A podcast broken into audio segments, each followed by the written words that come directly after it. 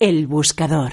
Eduardo Bicho, analista técnico independiente. Muy buenas tardes, Eduardo. Muy buenas tardes. Hoy en el buscador nos llevamos a Vocento, una compañía además que han incorporado recientemente a algunos de los gestores que, que pasan por aquí. ¿Algo lo habrán visto? ¿Tú qué lo has visto?